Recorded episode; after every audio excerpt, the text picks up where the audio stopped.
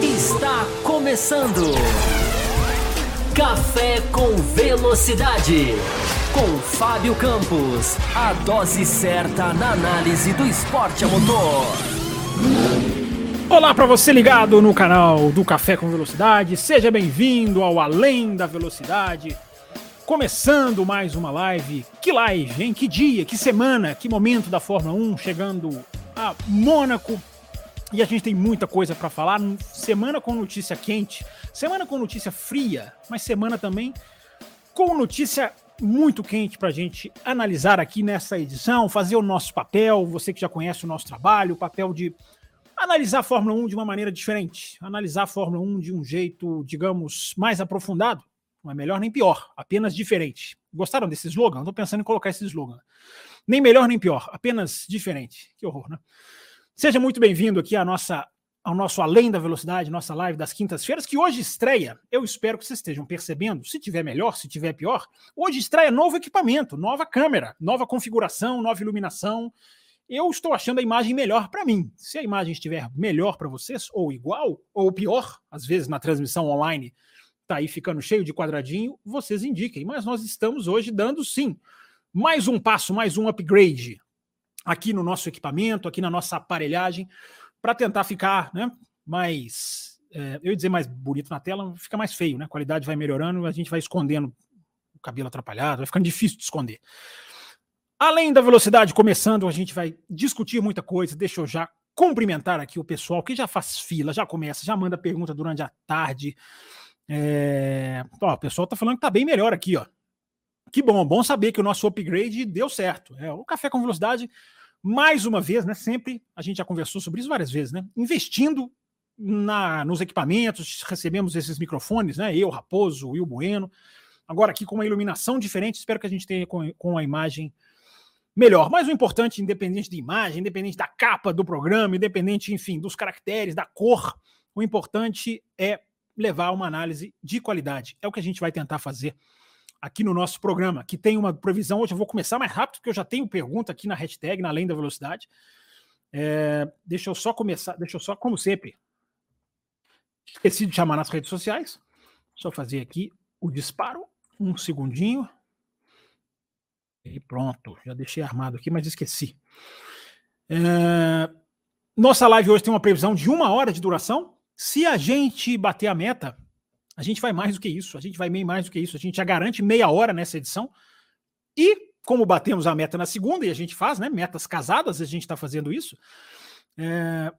A gente libera também uma live extra, uma edição extra, uma um bloco, é, digamos, ainda mais é, com ainda mais interação para a gente ficar junto aqui conversando sobre Fórmula 1. Tem muita coisa para a gente falar, mas nós vamos tentar condensar aqui. É, deixa eu dar aquele alô tradicional para o pessoal que está aqui. Já coloquei algumas mensagens na tela. Carlos Eduardo está aqui, ele não falta. Monstro Baleia, Elbert Vinícius, Joana Costa, Elbert Vinícius está perguntando aqui, ó, vai rolar além do além? Depende da meta, Elbert Vinícius. Quando bate a meta segunda e quinta, tem live extra. Batemos segunda, então estamos aí na marca do pênalti. Já já eu vou falar da meta, deixa eu dar um alô aqui para o nosso grande José Etienne, nosso grande parceiraço. É... Parabéns. Hoje, hoje é aniversário da Esther? Confirme, Esther, confirme. Amanhã, diz ela aqui, live dedicada a Esther, que vai fazer aniversário, nossa apoiadora, apoiadora premium, vai fazer aniversário amanhã. Super, super desejo de felicidade, de muita paz, de muito, muito automobilismo. Enfim, Esther é uma figura muito legal aqui que nos ajuda. É, pessoal já brincando aqui com a imagem, né? A imagem melhor é o, é, é o apresentador pior na tela, né? Infelizmente, mas aí é a natureza. É... Olá para o Felipe, para Camila Reis do Amaral, nossa apoiadora, o Elbert eu já falei, quem mais? Marcelo David está aqui, André Keller, apoiador, também está aqui, Marcelo David também é apoiador. Já tem superchat pingando, olha o Brasil, o Brasil chegou, o Brasil chegou cedo. É... Quem mais? Quem mais está aqui? Jefferson Martins também está aqui, o Gabriel Dourado, que vai pedalar escutando hoje no YouTube. Isso aí, pedale com cuidado, com segurança. O Gorru tá aqui, Paulo Santos. Legal, gente. Vamos, vamos, vamos emendar. Vamos emendar, sempre lembrando que você pode, né? Que você pode deixar o seu like. Isso aí já é condição sine qua non. Daqui a pouquinho eu falo sobre isso que está escrito aqui na tela, sobre você se tornar membro do canal, se você quiser, se você assim preferir. Você pode seguir a gente nas redes sociais, estão passando aqui também na tela. E daqui a pouquinho eu coloco, daqui a pouquinho não, né? Já vai agora aqui, ó, chave Pix, chave Pix sempre sempre importante ficar aqui na tela para quem quer fazer superchat via Pix e já tem, já tem superchat via Pix, daqui a pouquinho, nossa, é muita coisa para cuidar aqui. É, daqui a pouquinho a gente entra em tudo isso. Tá? A meta hoje é de 20 superchats, ok? Meta de 20, não aumentei muito não, sou um cara bonzinho, sou um cara ponderado. A meta foi baixinha na, na, na segunda-feira e eu nem aumentei hoje, nem descontei hoje, 20 superchats. Já tem alguns aqui, enfim, já, já pode considerar aqui até menos do que isso, porque já já eu vou, eu vou indicar aqui. Antes de tudo, perguntas da hashtag Além da Velocidade, que já tinha até aparecido aqui na tela, que é a hashtag para você mandar perguntas no Twitter. Cinco minutos, vamos embora, vamos começar. É, sem mais delongas, daqui a pouquinho a gente explica mais, dá mais detalhes. Pergunta enviada na hashtag do. do peraí, deixa eu organizar aqui, vamos lá. Do Plínio Rodrigues foi a primeira enviada na, foi enviada no dia 23 de maio, dois dias atrás. Boa noite, diz o Plínio. Boa noite, Plínio. Se a AlphaTauri optar por não manter o De Vries e não optar pelo Lawson nesse momento, você, Fábio, diz ele, seria mais a favor de Ricardo ou trazer o álbum de volta da Williams? O que seria melhor para o álbum?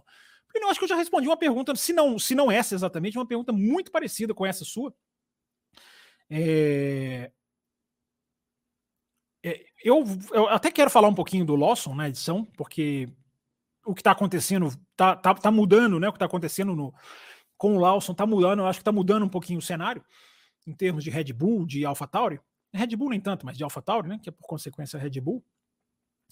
É, eu não, eu, eu já respondi, eu acho que o álbum não, o álbum, o álbum tá com tá, tem contrato com a Williams, a Red Bull não pode trazer ele a hora que ela quer. É, ainda uma indefinição, eu diria, sobre a ligação que a Red Bull tem com o álbum.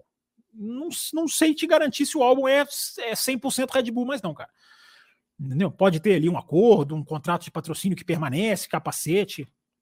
Mas enfim, tem muita gente que, que afirma que ele tem a ligação com a Red Bull ainda. Nós só vamos saber isso quando ele, quando ele sair da Williams. E, e você pergunta aqui, a favor de trazer o Ricardo. Eu sou muito a favor de ver o Ricardo pilotando um carro de Fórmula 1. Eu quero muito ver, eu tenho essa curiosidade. Embora eu escolheria o Lawson, se tivesse que escolher hoje entre o Lawson e o Ricardo, pelo que o Lawson está fazendo na Fórmula 3 europeia. É... Desculpa, na, Fórmula, na Super Fórmula japonesa. Fórmula 3 europeia, esquece. Na Super Fórmula japonesa. É... Eu colocaria o Ricardo atrás da fila, atrás dele na fila. É... Os meninos da Fórmula 2 não estão brilhando, nenhum deles da, da, da, da Red Bull. Então, é, eu, a questão do álbum eu, eu, não, eu não coloco, não. O César Caseiro, mais uma aqui, já já eu venho pro chat, tá, gente? Vocês sabem, quando eu volto pro chat, eu volto definitivamente. Está muito claro essa luz, hein? Vou, vou, vou, vou, vou, vou trazer a câmera antiga. É... O César Caseiro perguntou para mim aqui sobre Mônaco a pergunta direta: qual a sua corrida de Mônaco de todos os tempos? A sua favorita? Ele fica com a de 92. É, eu acho que fico também com a de 92, porque a de 92 eu estava assistindo como um torcedor, estava assistindo na casa de um amigo com mais uns 4, 5 e foi e foi uma foi uma foi um dia inesquecível mesmo. Assistir aquela corrida foi uma tensão inesquecível mesmo. Eu acho que eu fico com a de com a de 92, colocando aqui mais como torcedor até do que como do que como jornalista. Você perguntou melhor de todos os tempos, né? A mais marcante de todos os tempos. Eu aponto essa.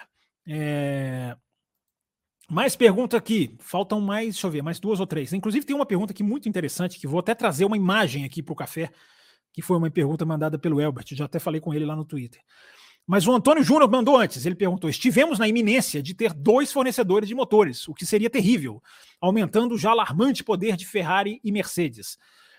Eis que, um parênteses, Antônio, a, a Renault não, cara. A Renault não, a Renault não ameaçou sair, não. A Renault tá, tá, tá, desde que ela voltou em 2016, é, eu acredito que essa iminência que você cita aqui não chegou a ser concreta, não. Só para fazer esse parênteses. E aí ele finaliza aqui, ó. Eis que para 2026 teremos seis motores: Alpine, Audi, Ferrari, Honda, Mercedes, Red Bull, Ford, né? Isso é música para os meus ouvidos, diz ele. Então tá aqui registrado o comentário do Antônio. Isso é uma das coisas que eu já coloquei no Twitter também, Antônio. Vou falar sobre ela quando eu for fazer análise da Aston Martin. Daqui a pouquinho eu vou começar a fazer análise da Aston Martin. Estou adiantando aqui umas perguntas primeiro para não acumular muito para o final é, o principal, o mais importante, é a consolidação da Honda, né? a volta da Honda oficial. Agora a Honda voltou oficialmente. Porque até semana passada, a Honda estava inscrita, mas não confirmada. Agora a Honda está confirmada. Agora nós passamos a ter os seis motores, como você coloca aqui. E isso tem implicações, cara. Isso tem implicações esportivas positivas, isso tem implicações políticas positivas. Daqui a pouquinho a gente vai entrar nisso mais a fundo. Obrigado, Antônio, pela sua mensagem. Emerson Lima. Pegando o gancho de Mônaco, necessidade de carros menores, mudança dos motores, considerando que o tanque já vai ser menor, poderíamos diminuir as asas, o que aumentaria a dependência do assoalho diminuir o pneu. Ele, tem uma, ele traz uma série de sugestões aqui: ó, diminuir o pneu, fazer uma borracha mais resistente. É, ele continua aqui o tweet dele. Deixa eu clicar aqui, mas não sei por que não está aparecendo para mim. É, não estou conseguindo ver a continuação do seu Twitter, cara. Tá, aconteceu algum problema aqui no meu, no meu aplicativo. Enfim, ele coloca aqui, né, questões que ele sugere, as questões que ele dá, dá ideia dele para para o Grande Prêmio, para fazer um Grande Prêmio de Mônaco melhor. O tanque, é, o tanque menor, diminuir asa, diminuir, acho que diminuir o tamanho dos carros, o Emerson, é o, é o principal. Diminuir o tamanho dos carros é, é eu não sei se você apagou o tweet, Emerson, mas eu não consigo, realmente, eu não consigo ver, a, não aparece aqui para mim a continuação, cara. É, dá para ver que você coloca um continua aqui, mas não, não, não, não sei se é aqui, o que, que, é, que, que é o problema.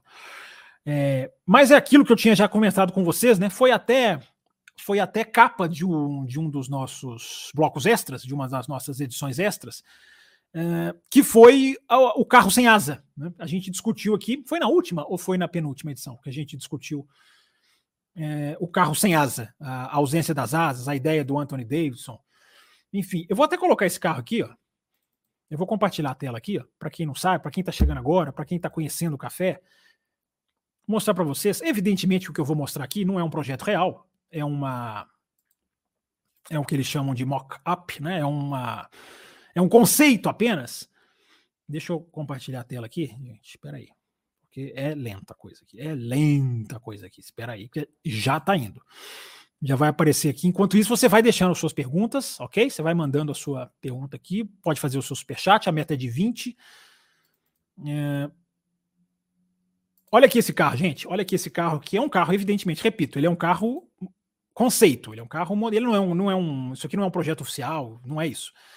É, deixa eu até tirar o bannerzinho da tela aqui, ó, e vou ampliar um pouquinho mais a imagem para vocês verem, pegando gancho nessa pergunta mandada aqui pelo, pelo Emerson. É, Peraí, gente, só um instantinho. Tá indo. É devagar, mas vai. É devagar, quase parando, mas vai. Mas tá dando para vocês verem o carro aí legal, né? Tá dando para vocês verem direitinho aí o carro. É, e esse é um carro, esse é um carro conceito, eu repito. Esse é um carro que exemplifica aquilo que a gente tem falado aqui no programa. Né? Para imaginar, apenas para sonhar, apenas para ir além, além da imaginação, hein? Essa aí também é uma é piada pronta, né? É, olha como esse carro ele não tem asa traseira e nem dianteira. Tá dando para ver? Tá meio escuro aqui para mim.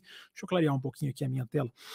Tá meio escuro aqui, mas dá para ver, né? Um carro sem asa dianteira, um carro sem asa traseira é um conceito mas vocês vejam que não é nenhuma aberração visual, não é nenhum, não é nenhum, não vai afugentar torcedores.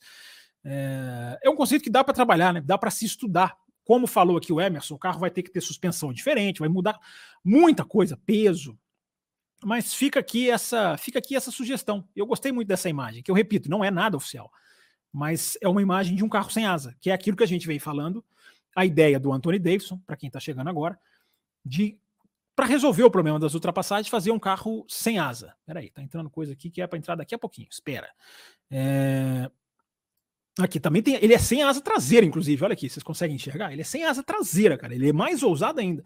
Eu até imaginava uma asa traseira mais no estilo indie, hum, mas quem sabe, né? Fica aqui só o, o além da imaginação, digamos assim.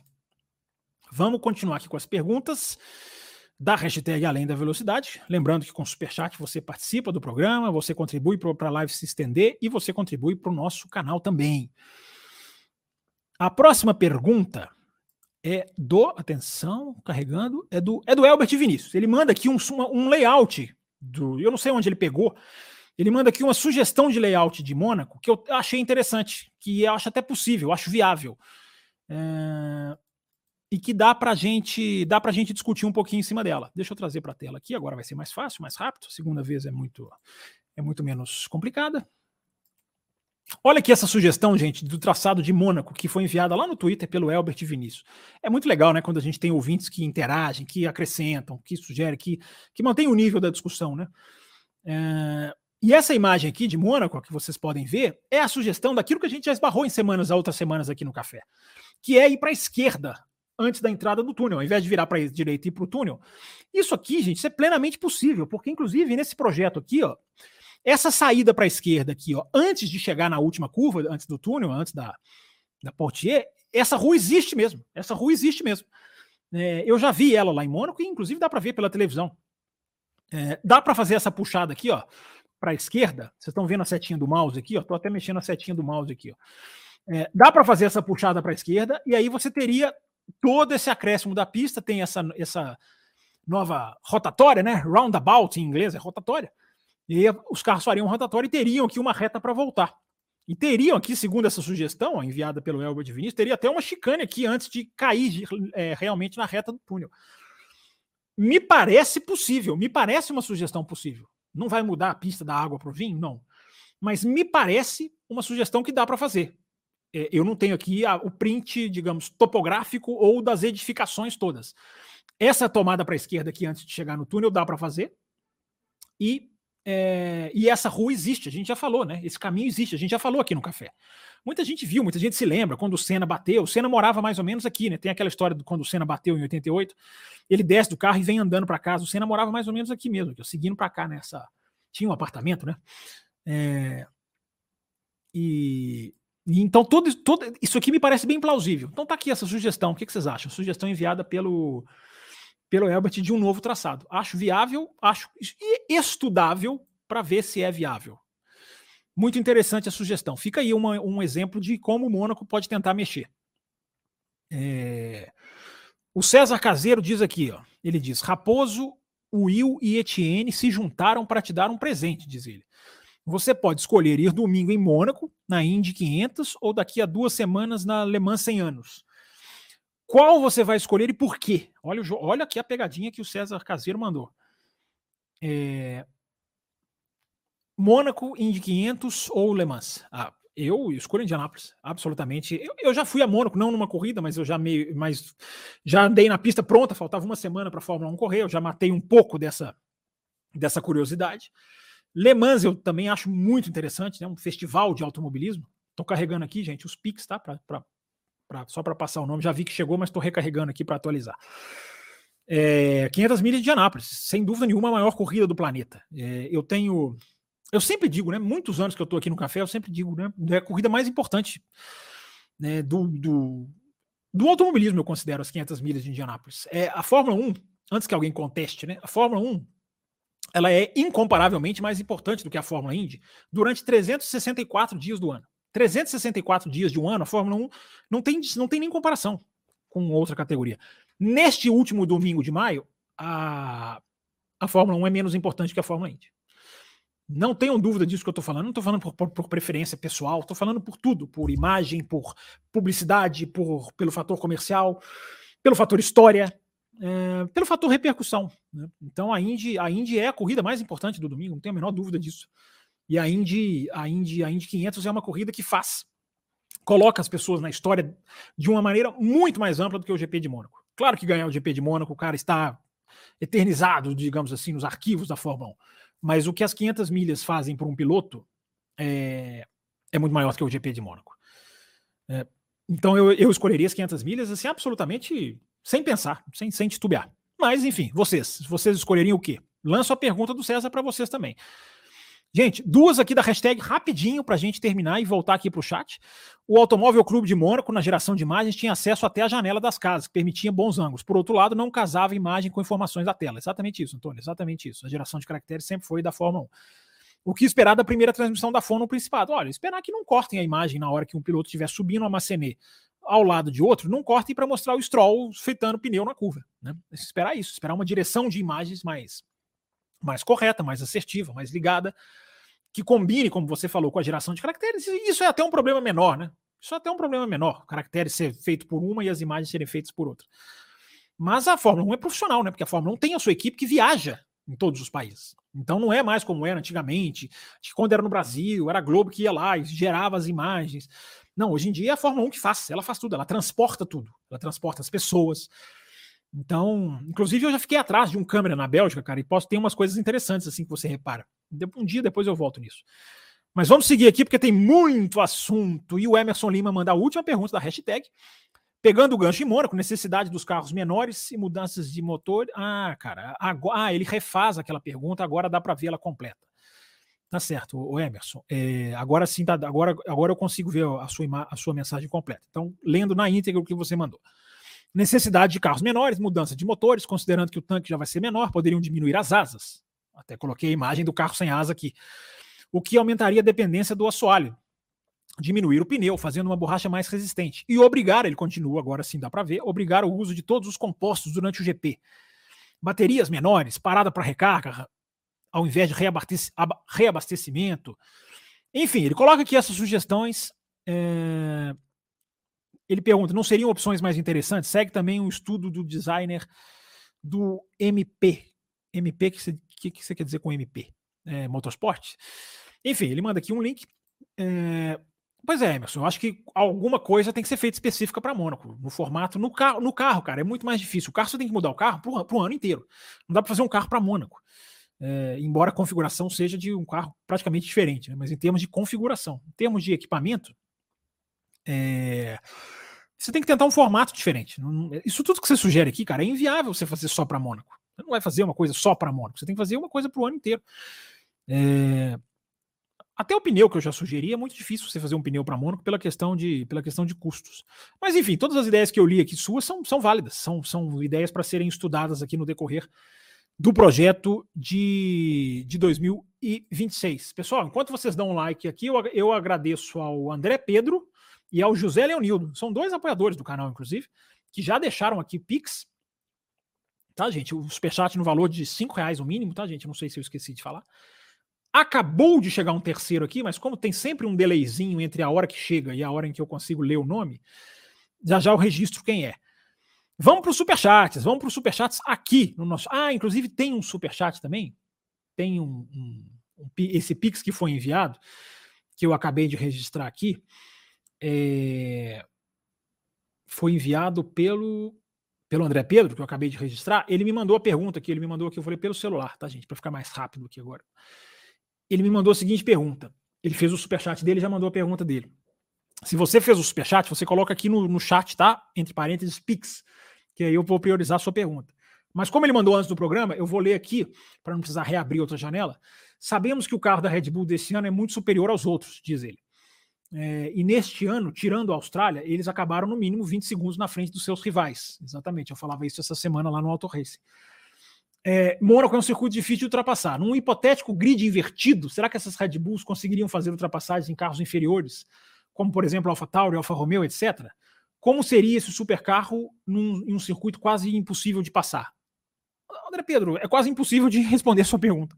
É, eu acho que a Red Bull conseguiria recuperar algumas posições, mesmo se você está supondo aqui um grid invertido em Mônaco. É, eu acho que ela conseguiria recuperar algumas posições. Não seria uma corrida de recuperação tão simples como é em qualquer outra pista. E hoje em dia, a gente tem que lembrar, o, o, o André, aquilo que a gente sempre fala aqui, né? Hoje em dia existe a sessão de passagem, né? Existe a, a, o ceder a posição. Eu acho que em Mônaco isso poderia ser redimensionado, porque eu acho que em Mônaco o cara consegue lutar sem prejudicar a sua corrida, tanto como é alegado em outras pistas. Mas, porém, todavia, é, você coloca aqui AlphaTauri. AlphaTauri não vai receber, não vai oferecer resistência para Red Bull. Né? Acho, que você, acho que você esqueceu de fazer essa ligação. É, eu acho que ela conseguiria recuperar posições, eventualmente pontuar, ela daria um salto de estratégia, largaria com um pneu vermelho, um pneu branco e ficaria lá, faria um super overcut. Enfim, cara, é muito difícil responder essa pergunta, né? Obrigado pelo seu superchat. Mas o que a gente pode é, é, é aventar possibilidades, porque é uma situação que a gente já viu em alguns momentos, né? Carro, o carro grande, o carro muito mais rápido, é, largar atrás em Mônaco. E alguns conseguem chegar em zona de pontos, alguns conseguem fazer recuperações é, até certo ponto decentes. Porque é, não é só ultrapassagem na pista, né? Você consegue fazer uma estratégia. Quando você é muito superior em termos de carro, você consegue fazer um overcut. Na hora que você tem a pista livre, em algum momento você acaba tendo, é, você, você tem, você tem ali, você consegue ganhar posições. Gente, paradinha rápida. tá? Para ingestão de líquido. Só um momento. E ajuste de câmera. Vocês começam falando muito, entendeu?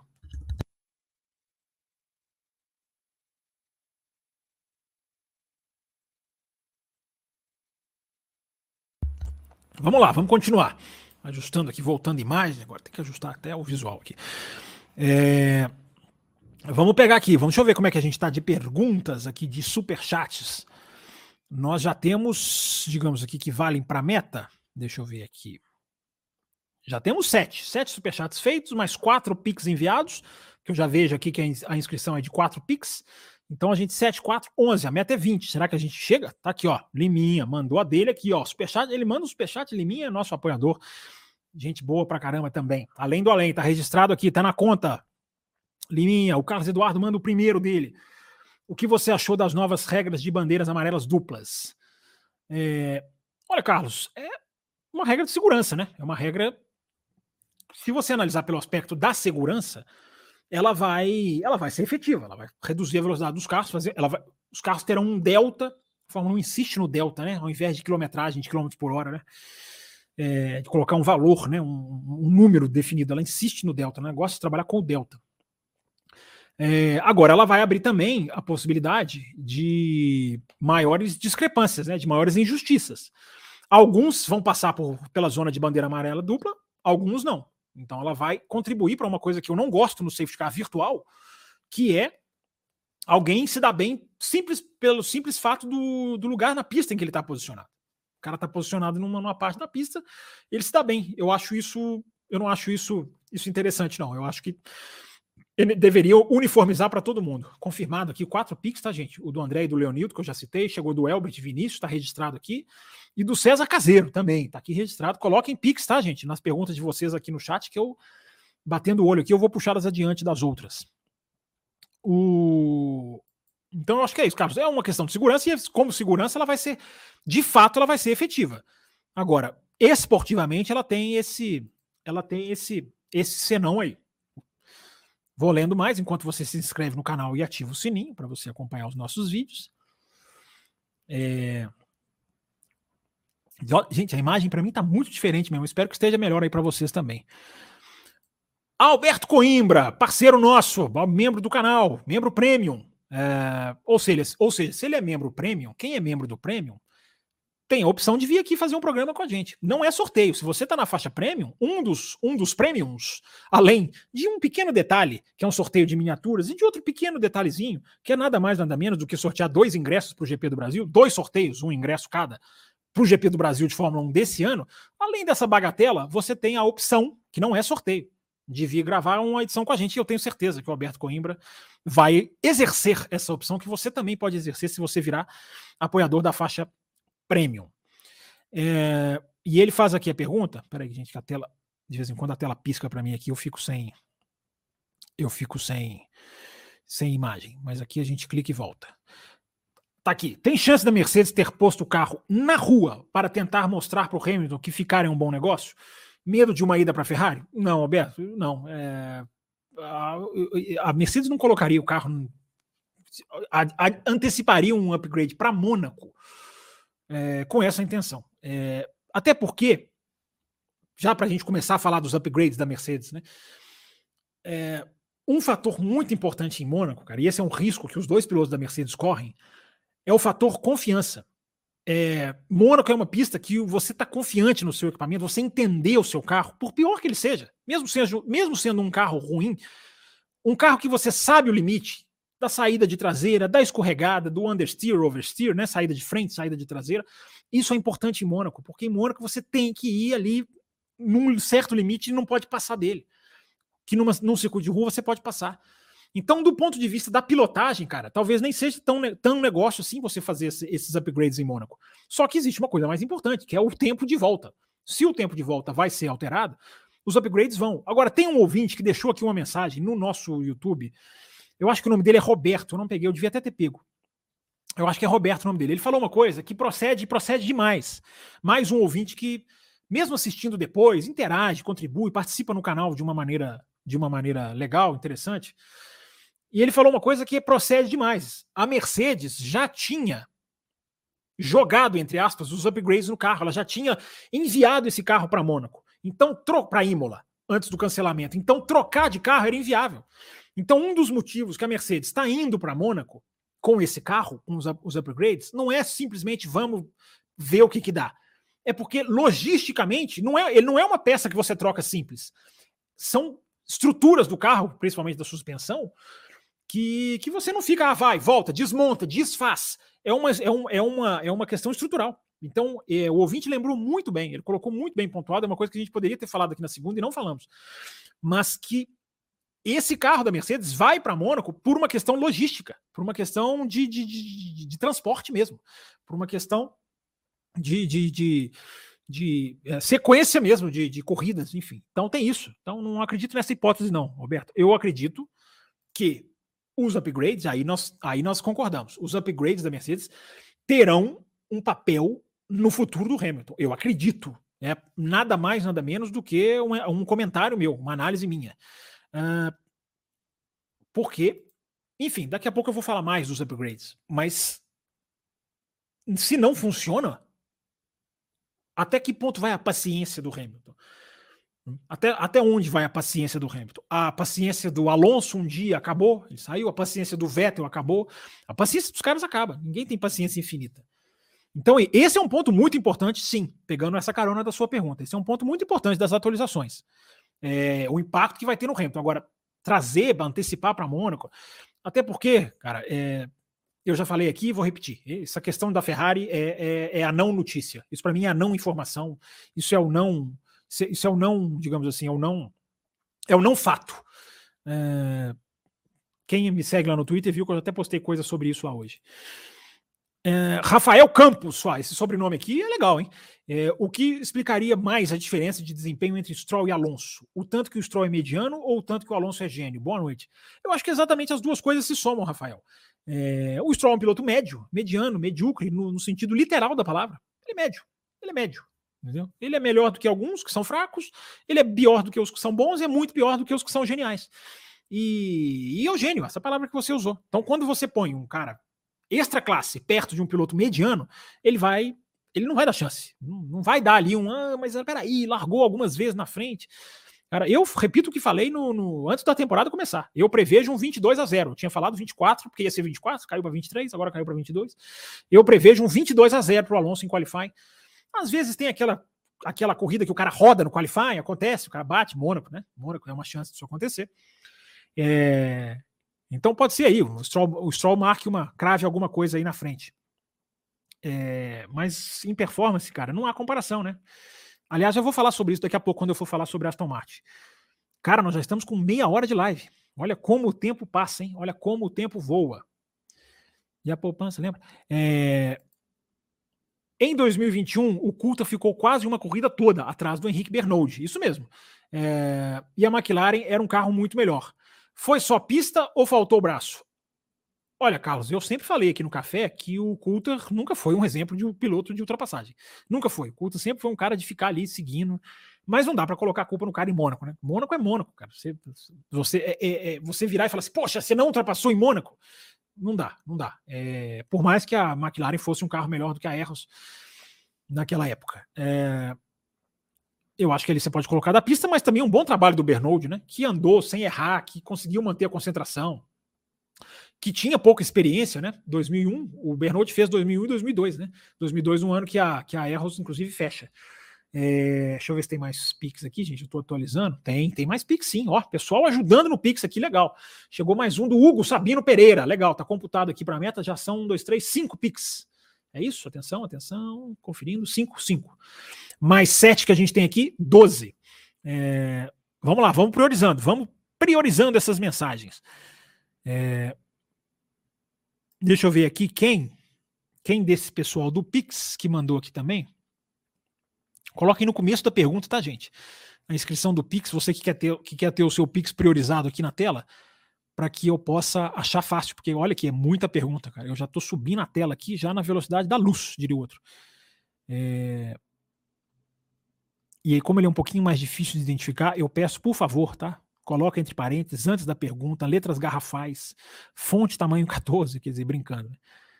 É, ou não, se você quiser só fazer a contribuição pelo Pix, enfim, é, também está liberado, como tem muita gente que faz o superchat aqui apenas para registrar a meta.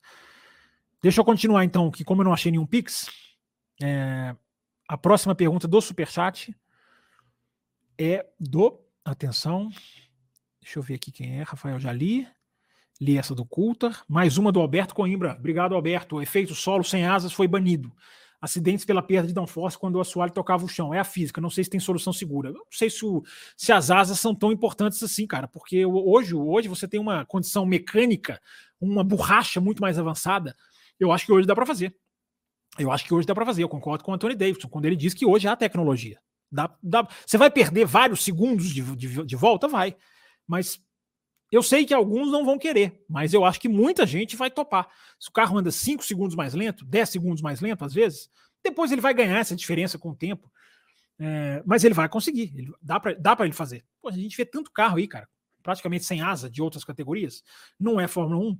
É, mas o, o, o, o, Roberto, o efeito solo, ele, ele é justamente.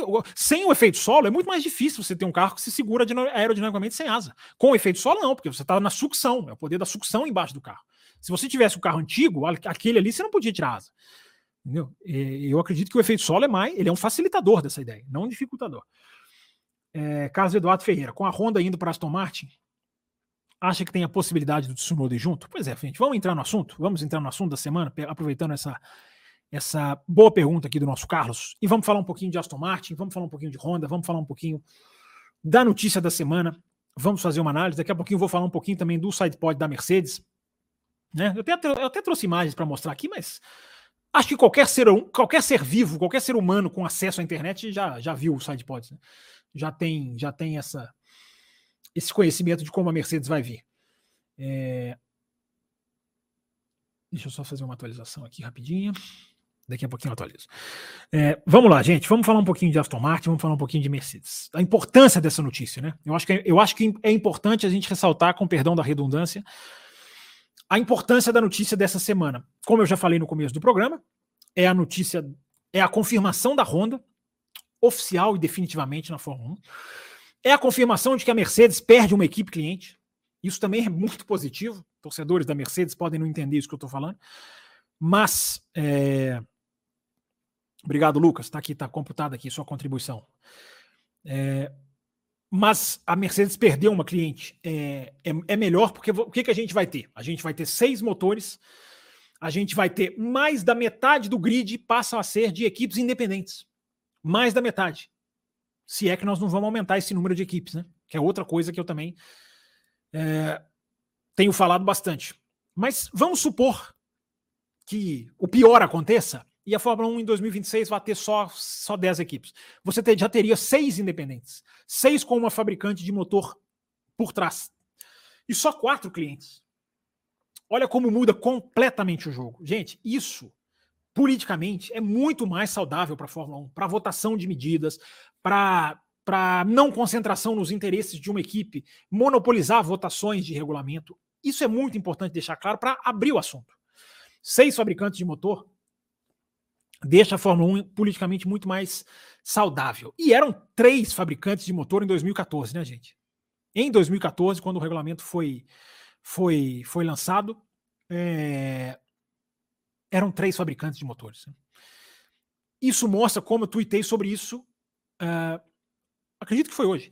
Uh, como a Fórmula 1 consegue atrair empresas, investidores, equipes, é, é, é, é, enfim, patrocinadores, quando ela quer. Quando ela quer fazer uma regra pró esporte, pró espetáculo. Bastou tirar, dar um passo atrás na tecnologia, que é uma coisa que arrepia os cabelos de quem não entende a discussão.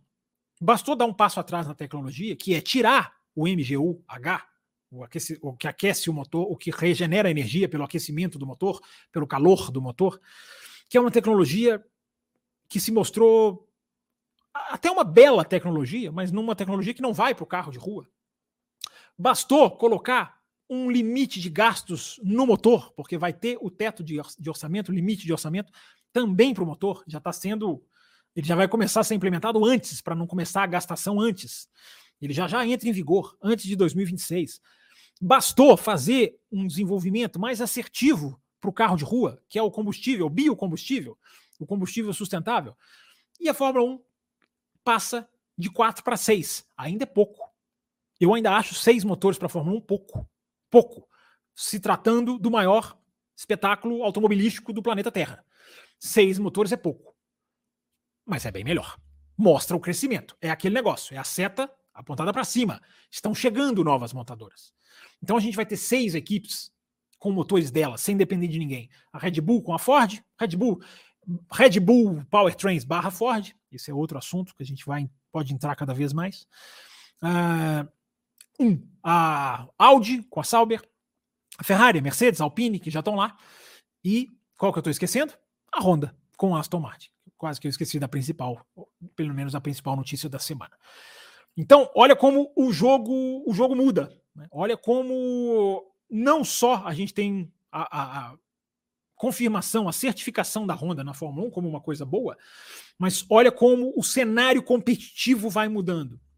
Porque você vai, vai ter seis equipes, no mínimo, seis equipes que não dependem do seu rival para vencer, que é uma coisa que no café a gente fala há muito tempo. Há muito tempo no café a gente fala que a concentração de motores é, é, é maléfica, porque agora a gente tem o segundo grande exemplo de que as equipes precisam ser independentes para não depender do rival, para superar esse próprio rival. Por que, que, é o segundo grande exemplo? Quando a McLaren mudou da Mercedes para a Honda que não deu certo, curiosamente, a Honda de novo, né? Mas era aquele momento, que daqui a pouquinho eu vou falar mais dele, que não deu certo. Mas abandonou a Mercedes com esse discurso. Precisamos ser independentes. Agora é a segunda vez, é o segundo grande exemplo de uma equipe que abandona um modelo de cliente para ir para um modelo independente com o mesmo, com as mesmas frases, praticamente as mesmas aspas. Precisamos ser independentes precisamos ser works team. Né? Works team, em inglês, é precisamos ser uma equipe principal de uma fornecedora de motor. Daqui a pouquinho eu vou explicar em detalhes técnicos por que, que isso é importante. Então, a grande pergunta que a gente começa a se fazer, que eu já tenho visto sites fazerem, jornalistas fazerem, eu já tenho visto muita gente falar sobre esse assunto, uh, que é a questão da Aston Martin. Aston Martin já é uma equipe grande? Aston Martin passa a ser uma equipe grande, agora associada definitivamente, contratualmente, oficialmente, à Honda? Aston Martin já é uma equipe grande? Essa é a pergunta que a gente vai tentar responder aqui. Na verdade, eu vou dar aqui elementos e vocês vão tirar as próprias conclusões. Que eu acho que essa é uma das coisas interessantes que a gente faz aqui no programa. Claro, eu vou dar aqui a minha opinião sobre isso, mas eu vou citar aqui vantagens desvantagens e todos os ângulos dessa união, que é uma união importante. É uma união importante não só para as fábricas, como muito para a Fórmula 1. É, nós estamos testemunhando é, um time historicamente médio, porque isso é, chamando-se Jordan, chamando-se Force India, chamando-se como for. É, é esse time que é chamado time Silverstone né, para se designar onde a base é, que a base fica em frente à entrada de Silverstone. Nós estamos testemunhando um time historicamente médio é, juntar todos os ingredientes para virar uma equipe grande. Juntar todos os ingredientes. Os ingredientes para ser uma equipe grande, Aston Martin tem. Mas a Renault também tem. A Alpine também tem. E não é uma equipe grande. Então há uma grande diferença entre ingredientes e, de fato, ser uma equipe grande. Há uma grande diferença. E a gente vai entrar um pouquinho nisso aqui. É, é interessantíssimo, repito, interessantíssimo, ver a Aston Martin pular para onde ela está hoje. Interessantíssimo. Mas é importante lembrar: a Aston Martin também tem um buraco para tirar da Red Bull. A Aston Martin também tem uma, uma cerca de um segundo para saltar, se ela também quer ser grande. Ela quer ser grande? Então vamos analisar ela como uma equipe grande. Vamos nivelar por cima. não nivelar por baixo. Essa história de ah, abandonou o meio do pelotão, deixou para trás McLaren, Alpine, isso aí já ficou para trás. Agora é analisar. Quer ser equipe grande? Está se postando como equipe grande? É, você tem um segundo para tirar. Então, a Aston Martin, na minha opinião, não é uma equipe grande ainda. Mas ela é a equipe que mais tem elementos hoje, claramente, para se tornar grande. Ela tem patrocínios fortíssimos, ela tem material humano, ela tem uma fábrica que está chegando avançada e agora ela tem uma fornecedora de motor para ela, para chamar de para chamar de si, como diriam aí na internet. Então os ingredientes estão aí. É, mas vamos além, porque estamos aqui para isso. A distância da Aston Martin para a Red Bull de 2022 para 2023 não encurtou tanto. Não encurtou tanto assim. O que a gente está vendo aonde a Aston Martin está hoje, que é candidatíssima a ser vice-campeã do mundo, uh, ela está muito também pelo fracasso de Ferrari e Mercedes. A posição dela hoje na tabela se deve muito a uma tecla que não somos só nós que temos batido, não, mas nós também temos insistido bastante nessa tecla. A derrocada de Ferrari e Mercedes responsável pelo monopólio chato de 2023. E Aston Martin muito de onde ela está se encaixa por causa disso. Porque eu repito, a distância da Aston Martin para a Red Bull não encurtou tanto assim. Toma ali um segundo. É mais ou menos o que ela tomava no final do ano passado, não no começo, no final. A questão é que Ferrari e Mercedes desceram. Desceram. E é bom para Aston Martin. Melhora a imagem da Aston Martin. Estou tirando mérito da equipe? De maneira nenhuma. De maneira nenhuma. Repito, a equipe tem recursos financeiros, tem material humano, tem instalações, tem parcerias. Daqui a pouquinho eu vou falar sobre essa, esse, esse outro ingrediente. Uh, só que a Aston Martin, para responder a pergunta, Aston Martin já virou equipe grande ou não? A Aston Martin entra num grupo agora, numa zona, digamos assim, numa região do grid, onde liderança, onde capacidade de desenvolvimento e a cruel, eu diria, obrigação de ser bom, ser bem, ir bem em todas as pistas. Tudo isso passa a ser fator. Agora, meu amigo, ela entra num ponto, ela está querendo entrar num, numa, numa, numa área em que um, dois décimos é crucial entre você ser grande e você ser menos grande, diriam aqueles narradores, digamos assim, mais menos, ou um pouco menos críticos. É... Agora ela entra numa área em que vai ter que ter o comando faz mais diferença os comandantes, a atitude dos comandantes, a liderança que eu citei, passa a ser muito mais importante. A capacidade de desenvolvimento, daqui a um mês, praticamente, gente, Aston Martin perde a regalia de túnel de vento que ela tem. Ela perde. Uma grande parte do túnel de vento que ela tem vai cair, porque ela vai ser colocada, ao que tudo indica, como a segunda nos construtores. Então ela tem mais. Ela, é como se ela tivesse mais um mês para aproveitar essa grande vantagem. Como que vai ser depois disso? Então a velocidade de desenvolvimento passa a ser completamente diferente quando ela está brigando com a Alpine, com a McLaren, com a Alfa Romeo. Agora é outro jogo, cara. Então a Aston Martin precisa ainda provar esse tipo de, de, de comprovação, com perdão da redundância, para mostrar que é grande. É, e tornar-se grande passa, inclusive, pela escolha de pilotos por potencial. Esse passo a Aston Martin ainda está devendo escolher seus pilotos pela capacidade, ainda que você escolha um primeiro piloto, que é algo que eu sou rigorosamente contra. É, por exemplo, o caso da Red Bull. Ela escolhe um piloto primeiro e ela escolhe um segundo. Não que ela não esteja gostando de ver o Pérez bem. Acredito, claro que está. É, mas ela escolheu o Pérez para fazer uma função, digamos, é, diferente. Embora ela tenha escolhido o Pérez por performance. Lembre-se do contexto da contratação do Pérez. Ele tinha ganhado uma corrida, tinha sido desempregado pelo Lawrence Stroll. A Red Bull foi lá e fez o certo. Pegou o cara. Esse passo a Aston Martin também tem que dar. Algum momento a Aston Martin vai ter que dar esse passo. Porque é a pergunta do ouvinte agora há pouco. Do Stroll, da diferença para o Alonso. Já está fazendo diferença. Já vai fazer diferença. Tem uma grande chance de já fazer diferença em 2023. É você pegar a tabela. O Alonso ele tem hoje, acho que 19 pontos do, do Hamilton, 30 por aí do Russell, mas elas estão coladas nos construtores. 5, 6 pontos a diferença da Aston para a Mercedes. Por quê? Porque os, os pontos do Stroll vão fazer falta. Os pontos que o Stroll não marca. Os pontos que o Alonso puxa e o Stroll despuxa, se é que existe essa expressão. Então, para ser uma equipe grande, essa é a pergunta do programa, para ser uma equipe grande, passa pela escolha de pilotos por performance, não por filho de pilotos. Agora, é, passos estão sendo dados para ser uma equipe grande, como eu falei. Inclusive, tem uma outra informação, né? Quando o Lawrence Stroll comprou a equipe, ela tinha cerca de 400 funcionários, que é uma contagem mínima, quase irrisória, em termos de estrutura de equipe. Tudo bem, eram outros tempos mas tinham 400. Hoje, a informação é de que já passa de 700. Ou seja, a equipe cresceu, a equipe se estruturou, a equipe deu passos corretos, como eu já citei aqui, para chegar lá na frente. Mas nada disso que ela fez, gente, é, recebendo aqui também o, super, o Pix do Antônio Carlos Fonseca, registrado aqui, obrigado, Antônio. É, Hugo Sabino, não sei se eu já tinha falado, mas está aqui registrado também.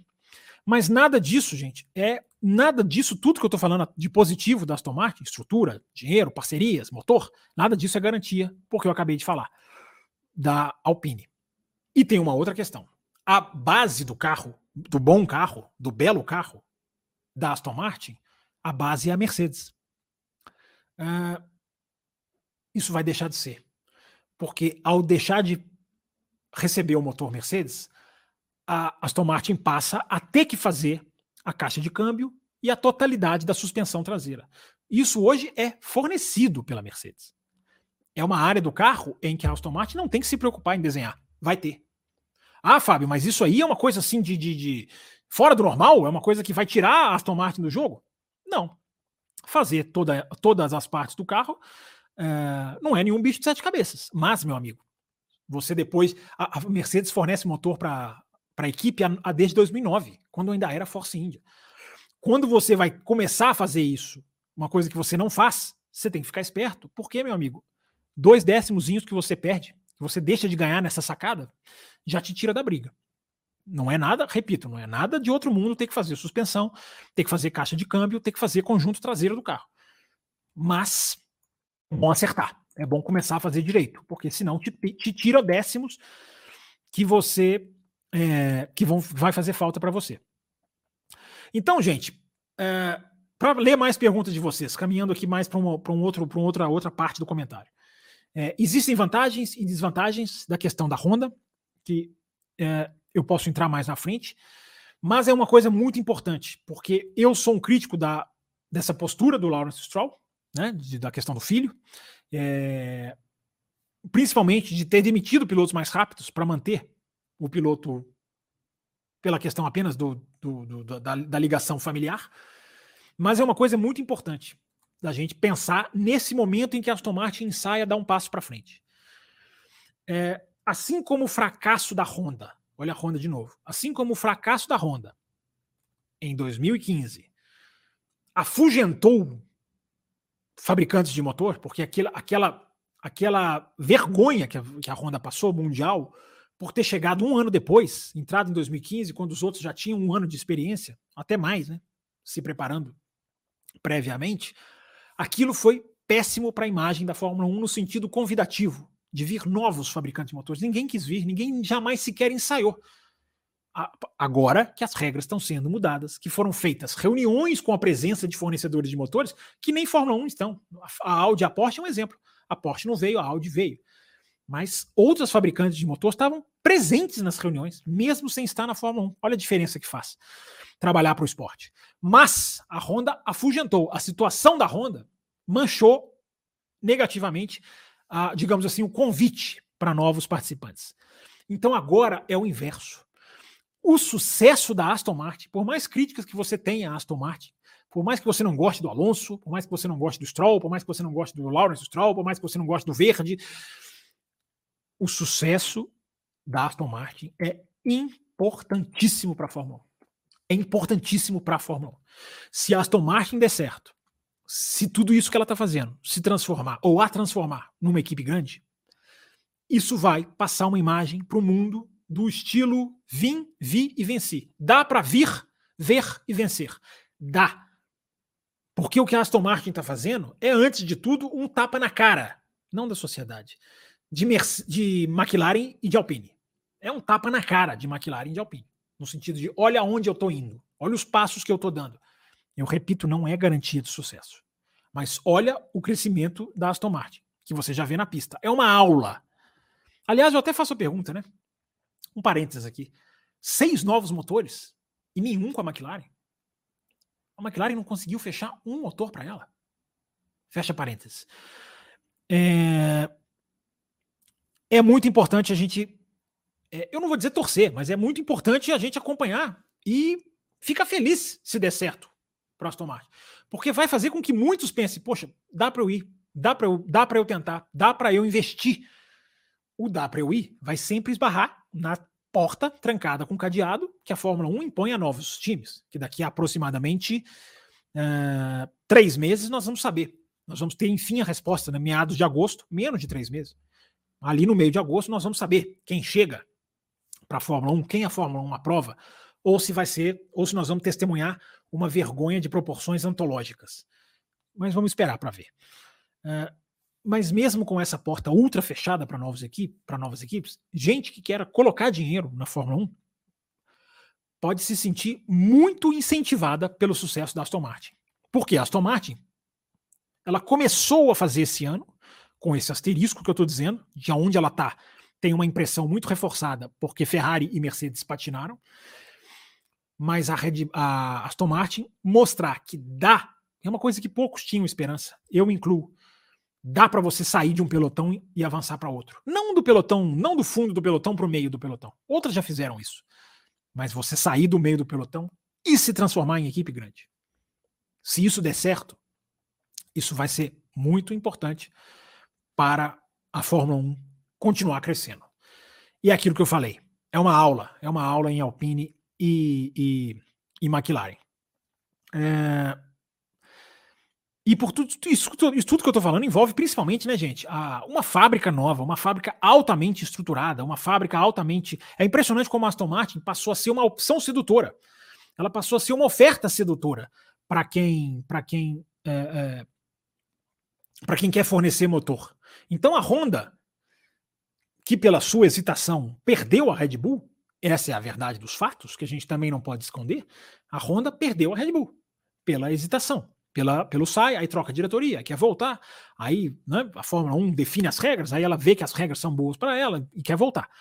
Mas nesse, nesse vai, não vai, a Red Bull virou e falou: então agora não dá, agora, agora eu vou caminhar pelas minhas próprias pernas. Muito obrigado pela ajuda, muito obrigado pelo trabalho que nós temos feito junto, muito obrigado principalmente por ter atualizado aquele motor de 2021 nas vésperas do cancelamento em 2022. Que aquele salto que a Honda dá, e a Honda investiu muito para dar aquele salto, quando ela já tinha anunciado que ia sair, é, aquilo ali foi vital para a Red Bull. Mas a Red Bull falou: obrigado, é, agora eu vou caminhar com as minhas próprias pernas. E a Honda se viu. E agora? Com qual equipe eu vou? Com que roupa eu vou? Diria Gilberto Gil. Ela achou uma roupa muito boa. Ela achou a roupa da Aston Martin. Mais um super um pix aqui do superchat do Diogo Colares, que ninguém é ninguém mais ninguém menos do que o brasileiro. Deixa eu fazer a conta aqui, gente, porque nós já estamos chegando aqui na marca do programa. É, um, dois, três, seis, sete. Nós temos sete Pix e nós temos 11 superchats. 7 com 11, 18, hein? Estamos a dois da marca. Vamos, mas vamos aqui, vamos caminhar aqui, pegando as últimas perguntas que a gente tem aqui é, de superchat. É, vale sim 1,99 dólares. Doação em dólares vale para bater, vale mais para bater a meta? É só converter, né? O valor do dólar é 5 reais, praticamente, um pouquinho mais, um pouquinho menos. Dá sim, conta sim. É, o DRS, diz o Carlos Eduardo, não faz mais sentido em Mônaco. Não seria uma boa corrida para se fazer sem o mesmo?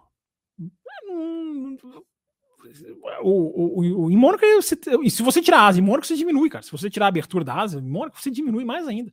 Uma situação que já é impossível. Eu penso pelo outro lado. Eu penso em Mônaco é onde ela, em Mônaco é onde ela não vai, ela não vai, ela não vai atrapalhar. Se ela ajudar, se ela, se ela proporcionar uma ultrapassagem, ela ajudou porque ela não vai ultrapassar, uma, ela, ela não vai proporcionar uma ultrapassagem no meio da reta. Não vai. Então, se ela ajudar, imagino que seja uma ajuda efetiva. Então, eu acho que é a corrida para você não tirar, ao invés de ser a corrida para você tirar. Eu vejo diferente. O Rafael Ribeiro manda aqui. É... Obrigado, Rafael, pelo seu superchat. A marca de rua da Aston usa motores Mercedes. Sim. Será que a parceria dos carros de rua também será afetada? Stroll é dono tanto da marca quanto da equipe. É, o Stroll ele usa o nome da Aston Martin, né? Ele usa o nome, aliás, é uma das coisas geniais que ele fez, né?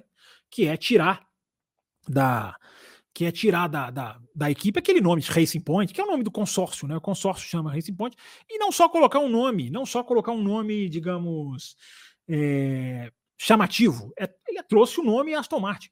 Então, ao trazer o nome Aston Martin, ele dá uma outra cara para a equipe.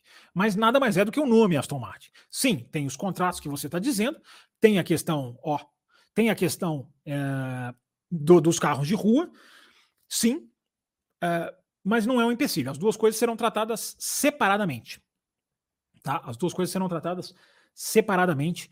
É, sem nenhum tipo de empecilho. Então a, a, Aston Martin continua ali com o carro de rua, da, os motores Mercedes no seu carro de rua, né, com a fabricação, com a preparação da Mercedes, e vai e vai com Honda na Fórmula 1. É, deixa eu ver, tem mais um superchat aqui do Carlos Eduardo Ferreira. Podemos dizer que falta para a McLaren um, um, um Toton Horner? Foi bom negócio para a equipe a venda é, pelo Ron Dennis? Não, para a equipe foi, como negócio, como estrutura foi porque a McLaren virou uma, uma estrutura, digamos assim, mundial. Né? A McLaren hoje ela é uma equipe da Indy, tá super forte na Indy 500. Vamos falar um pouquinho de Indy 500, gente? No finalzinho do programa? Podemos, hein? Ou no Além do Além. É, daqui a pouquinho tem live extra. Meta tá batida.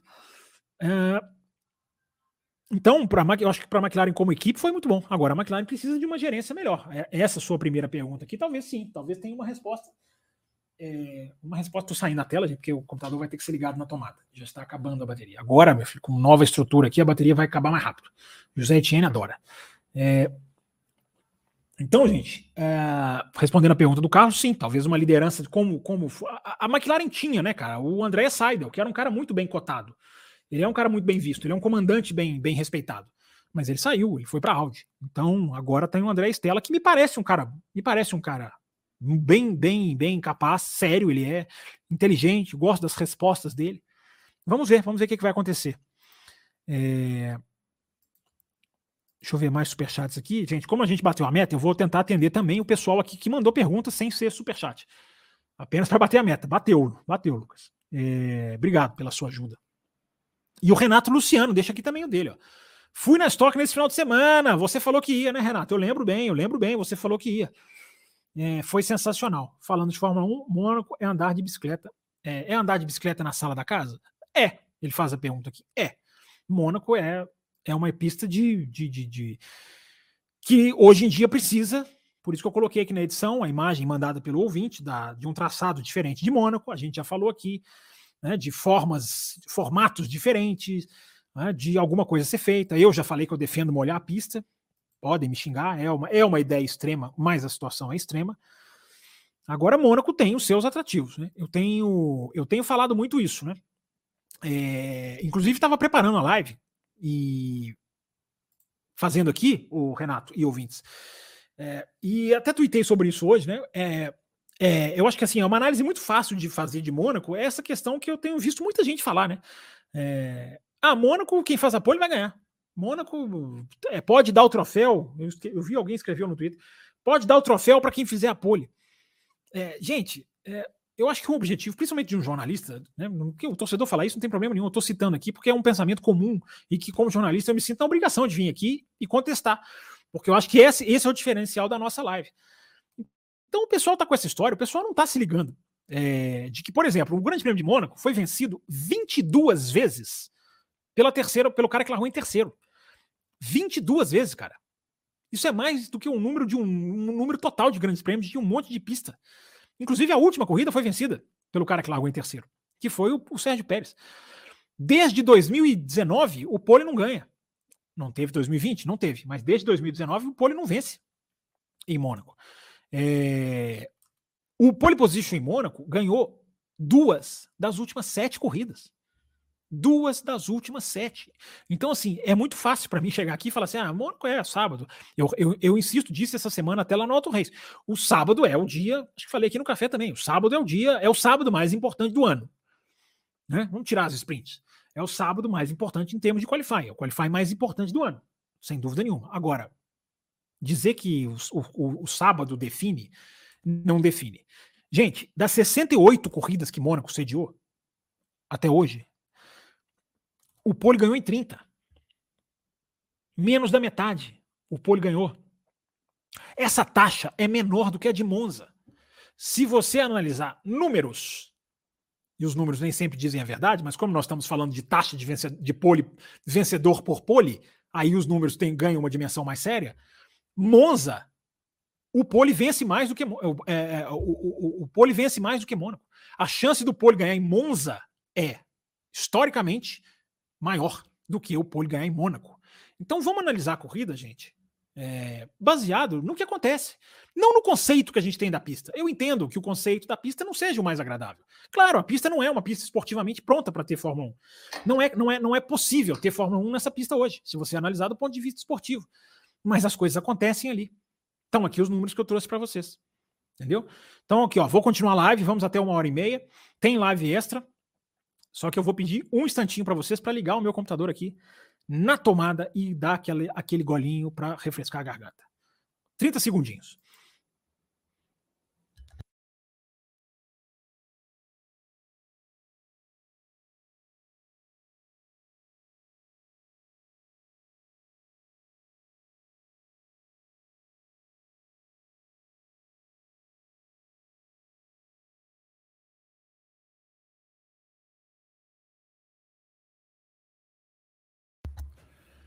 De volta, de volta, menos de 30 segundos, né? Aquele comercial que a gente, que a gente fala que demora mais do que, do que, do que de verdade. Uma hora e seis de live, 172 pessoas assistindo. Como é que nós estamos de like, hein, gente? Quem tem acesso aí, escreve para mim aqui que eu não tô vendo os likes, não. Espero que a gente tenha vários likes. Cadê a câmera? Volta a câmera. Aí voltou. É... Caíram 10, caíram 10 espectadores nessa parada aqui, cara. Então, infelizmente, tem que dar uma parada para descansar, senão a gente não aguenta. É... O Carlos Eduardo diz aqui: o Rubinho usou o regulamento para ganhar a corrida 2, leitura perfeita de corrida, né? Tá falando da estoque, né? Eu acredito, não é, Carlos? Tá aqui registrado o seu super chat. É... Então, gente, vamos lá, vamos responder perguntas aqui também. Falar sobre o side pods da Mercedes. Né? Que Mercedes é essa? E agora? O que acontece? Mas vamos ver as perguntas aqui, que eu gosto de atender. As perguntas também que não são super chat, né? De quem está aqui prestigiando a nossa live, prestigiando o nosso conteúdo. É... Deixa eu subir aqui a barrinha para pegar perguntas lá no comecinho da live. Eu acho que teve gente que mandou pergunta até antes da live começar. Deixa eu ver se eu consigo visualizá-las aqui. Porque tem um momento que corta. É... Não, achei. Tá aqui, ó. Mandou a pergunta durante a tarde, o Vitor Brasileiro. Fábio, nos fale mais sobre a atualização da Mercedes. Aí, ó. Justamente o assunto que eu acabei de falar. Além dos sidepods da mudança na suspensão, chama atenção como o braço da suspensão mais acima e o braço para evitar o movimento de mergulho. É exatamente isso, Vitor. Você já fez uma análise aqui certinha. É isso mesmo. É... A grande mudança da Mercedes, gente, é, é, é, difícil as pessoas entenderem isso, né? Mas a grande mudança da Mercedes, nós não estamos vendo com os nossos olhos, nem vamos ver. Ela está no assoalho.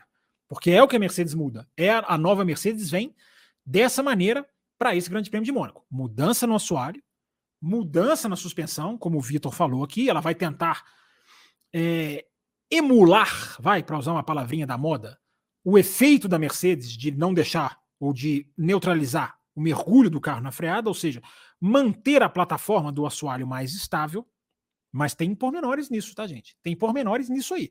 Não é tão simples como, como, como, como parece, não. E, evidentemente, a Mercedes traz novos side pods, que é aquilo que eu já falei. Acredito que todo mundo já viu. É, o side pods novo da Mercedes. Quer ver? Eu vou colocar a imagem na tela aqui, ó. Tem uma imagem que é mais. Repito, todo mundo já viu, mas, enfim, melhor do que essa daqui, difícil, né? Mais clara, mais nítida do que essa daqui é difícil, né? Então tá aqui o carro Mercedes hoje, nos boxes, essa imagem de hoje, né? O carro Mercedes nos boxes de Mônaco, já com o novo sidepod, sidepod completo, né? Sidepod mesmo, não é um pouquinho ali, mais ou menos aqui, não, sidepod mesmo, é, e nessa tendência que a gente já falou aqui no café, né? Quem se lembra, quem tá aqui hoje, se lembra na nossa análise, no começo do ano passado, quando estrearam os carros do efeito solo, que nós falamos da Rosa dos Ventos. Vocês se lembram? A gente fez a brincadeira com a Rosa dos Ventos. No começo era um para norte, um, um, estilo de carro que era para o norte, um estilo de carro para o sul, leste, oeste, sul, sudeste, sudoeste. E a gente falou, né? Como a Rosa dos Ventos, os carros vão migrar aos poucos para a mesma direção. Estão todos migrando aos poucos para a direção da, da Red Bull. O conceito da Red Bull não é cópia, não é exatamente a mesma coisa, mas é o conceito, né? O side pod que cai em direção à parte traseira, diferente do da Ferrari, que joga o ar mais para cima, isso tem um efeito aerodinâmico na traseira enorme, né? Ou você joga o ar para casar com o difusor, nesse estilo como o da Mercedes e de várias outras, praticamente todas. Ou você, como a Ferrari, joga o ar que passa pelo carro lá na asa, naquela asa pequenininha que fica no meio do, do, do aerofólio traseiro. Tudo isso é conceito, né? E, e, a, e as equipes vão migrando cada vez mais para o conceito Red Bullzense, digamos assim. É, então tá aqui, tá a imagem da Mercedes aqui, repito, né? Todo mundo já viu, mas é bom, é bom, é sempre bom mostrar. Chegou a hora, né, da Mercedes. Chegou um superchat também aqui, viu, José Tiene? Obrigado. É, chegou a hora da Mercedes mudar o conceito e a gente já explicou aqui na segunda-feira. Não é um conceito que vai ser amplamente certificado em Mônaco. Não é uma pista para você é, bateu o veredito, bateu o martelo, como eu já estou vendo gente falando aqui, não, será que vai? Será que vai? Não é em Mônaco que nós vamos ter essa resposta. Já espera-se uma melhora do carro? Espera-se uma melhora do carro. Mas lembrem do que eu falei. Mônaco é muita questão da confiança. Piloto saber o limite do carro. Até que ponto os dois pilotos da Mercedes não terão até uma pequena desvantagem com isso. Tudo depende de como vai ser o carro. É, o Cássio Z Pointer, que é nosso apoiador, inclusive, da, da faixa extra forte, se eu não estou enganado, não é, Cássio? Falar nisso, a gente já vai ter sorteio, hein? Já, em breve teremos sorteio, já vamos sortear mais uma F1 TV e depois um sorteio para a galera da Premium também da, da miniatura. Tá chegando. Segunda-feira a gente fala mais sobre isso. É, não, não necess... o SidePod não é necessariamente uma coisa que pesa o carro, o, o, o Z-Pointer. É, não é necessariamente uma coisa mais, uma, uma, uma, uma alteração mais pesada. Ok, ele tem mais volume, é, mas ele é nada mais do que um, do que um quase que um refrigerador, né? Ele é quase que uma coisa oca, digamos assim. Então, não, não acredito que seja, não acredito que isso seja problema, não. É... E as equipes, à medida que elas acrescentam peso num lugar, é porque invariavelmente elas estão tirando peso de outro. Né? É, mesmo que não tenha nada a ver, né? Elas estão seguindo ali a tendência de ir tirando o peso do carro. É... Deixem um like, galera. A lembrança da nossa Camilinha tá aqui para vocês. Eu não esqueci o carregador, José Tini, mas ele só foi ligado agora. É... Deixa eu ver mais perguntas aqui, gente. Das perguntas que não foram necessariamente superchat. Deixa eu ver quem, quem que deixou aqui. Pessoal dando boa noite. Dizendo aqui, falando, comentando aqui se o carro ficou feio, se o carro ficou bonito. O Marcelo David dizendo aqui que aposta no Sainz e no, e no, e no Checo. É... Pessoal aqui confirmando que a, a, a imagem está melhor com a nova câmera, com a nova configuração. A live hoje é dedicada a Esther, que vai fazer aniversário nessa sexta-feira. Muitos parabéns, já, de, já deixei aqui os parabéns, reforço novamente. O, Albert, o Elbert Vinícius vai rolar além do além? Vai rolar além do além. A meta foi batida. Daqui a pouco tem mais live para aquela galera de mais tarde, né? Impressionante como a, live extra tem um público parece que é diferente, né? Quem tá aqui vai embora, não fica, alguns ficam, claro. Mas chega uma galera ali que não, não, não tá, não, pelo menos não se mostrou presente aqui durante a nossa live. Mas isso é legal, né? É... O Gorru pergunta aqui o que você sugere como upgrade na pista de Monte Carlo para melhorar o GP de Mônaco. É... O Gorru, é, é aquela imagem que a gente que a gente mostrou ali, aquela imagem que a gente mostrou ali da, da pista é, se funcionar, é excelente. Quer dizer, tem que ver se aquelas retas novas que vão colocar ali vão realmente ser efetivas, né? Mas teoricamente é uma tentativa. Eu acho que vale. Eu acho que aquilo ali é o melhor que pode ser feito em termos de pista. Até porque eu já contei aqui, né? Até por já ter ido a Mônaco, além daquilo ali, não tem o que fazer. Não tem o que mudar. Você vai derrubar prédio? Não tem como, né? É, ainda mais que prédio ali, meu amigo, ó, vale bastante. É, vamos de like, diz aqui o Vasconcelos, Leonardo. O João Pedro Melo de pergunta aqui: atual fase difícil da McLaren, quais as chances do Norris acabar apostando em outra equipe? para investir sua carreira. Seria loucura pensar em Mercedes após a eh, aposentadoria do Hamilton? Não, João Pedro, não seria loucura nenhuma. Eu acho que o Norris é um, candidato, um candidatíssimo. O Norris, para mim, na hora que o campeonato dele estiver chegando no final, ele vai ser muito procurado. Eu, eu vejo o Norris como quase que uma aposta 100% de ser tentada pela Audi, porque o André Seidel conhece o Norris, é, trabalhou e conseguiu fazer o Norris andar bem. Então o Norris é uma, é uma figura valiosíssima. Não acho que é, após a aposentadoria do Hamilton, não é nenhuma, nenhuma, nenhuma loucura pensar no Norris, não. É, e também acho que a paciência dele uma hora pode acabar se a McLaren não for para frente. É... O Mário Designer diz aqui, mandando aqui, deixou o like, o Paulo Santos também. É... A Camila Amaral que é, que é a charada nossa apoiadora, passando para deixar o like. Raras vezes estou acordado essa hora. Dorme cedo, almoço, hein? Se eu dormir amanhã eu volto aqui para terminar de assistir. Então tá aqui o, o oi para você, Camila, que deve, deve estar tá assistindo aí na sexta-feira. Tá faltando like, diz aqui o Carlos, ó. Ouçam o Carlos e o Etienne aí, nossos, nossos, nossos assistentes aqui, ó. É, o Gorro pergunta: se a Mercedes obter sucesso com o seu update do carro, que será utilizado em Mônaco, Pode-se dizer que foi encontrada a solução para o fracasso do projeto? Não, Mônaco não. Em Mônaco não. Mesmo que o carro vá bem, cara, Mônaco não testa a velocidade final, não testa o carro aerodinamicamente, como as outras pistas vão, vão testar. Mônaco não, Gorru. Mesmo se for bem ou se for mal. Vamos ter critério de análise. Gente, eu entendo que o torcedor, a impulsividade, vai ter um monte de gente cravando, é isso, é aquilo, não vai, não dá. Mônaco não. É... A Mercedes é, a Mercedes a Mercedes está numa, numa situação, eu diria, delicada. Delicadíssima. Por quê? Uh, se não der certo esses, esse, esse upgrade, é, é, é como se a Mercedes tivesse uma segunda chance, vivendo uma segunda chance, que ela não pode deixar passar. Não pode deixar passar, porque isso é importante dizer a, a Mercedes, ela não caiu por um erro de um projeto. Ó, oh, cara, a gente errou nisso aqui. Eles caíram por não saber a direção a seguir.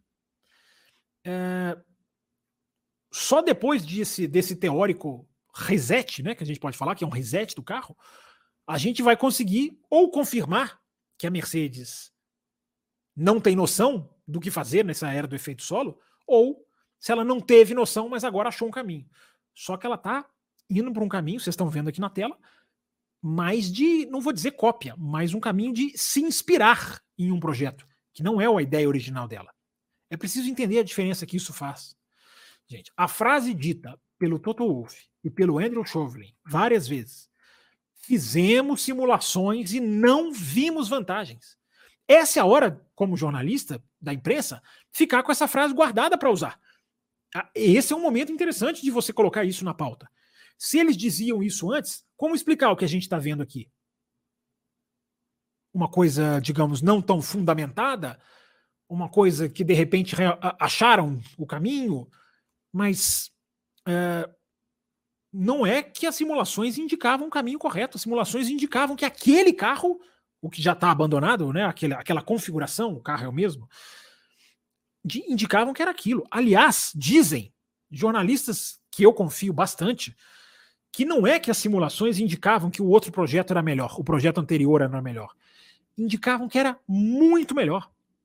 Eu já vi gente muito bem informada dizer os computadores da Mercedes não indicavam que aquele conceito era melhor, indicavam que ele era muito melhor. Algo como se, se ele funcionasse, todo mundo ia comer poeira é o que a Mercedes tinha. E isso tem um fundo enorme de verdade, não só porque as fontes são confiáveis, mas para a equipe insistir no projeto.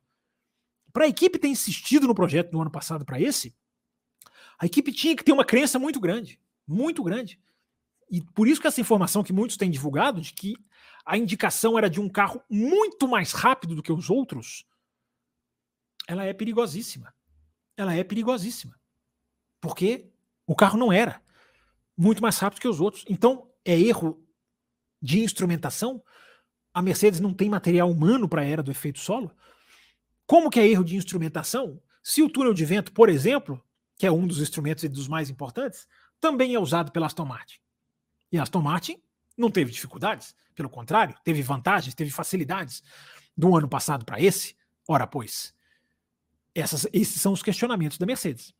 Por que, que um, por que, que um projeto que era dito pelos computadores foi abandonado, porque os computadores estavam realmente errados, mas qual a informação para fazer esse carro que está aqui na tela?